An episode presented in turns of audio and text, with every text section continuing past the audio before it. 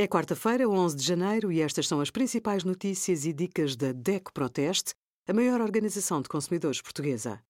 Hoje, em DECO.proteste.pt, sugerimos os nossos testes a pernas de frango e a teclados sem fio e o simulador da DECO Proteste que revela qual o PPR que rende mais. A gripe A provoca sintomas comuns: febre, tosse, nariz entupido e dor de garganta são alguns deles. Outros sinais podem ser dores no corpo ou musculares, dor de cabeça, arrepios, fadiga, vômitos e diarreia. Por norma, os sintomas terminam ao fim de 5 a 7 dias, sem qualquer complicação. Em caso de gripe A, tome medidas para evitar a propagação do vírus e o contágio de outras pessoas. Basicamente, são as mesmas medidas de etiqueta respiratória recomendadas durante a pandemia de Covid-19.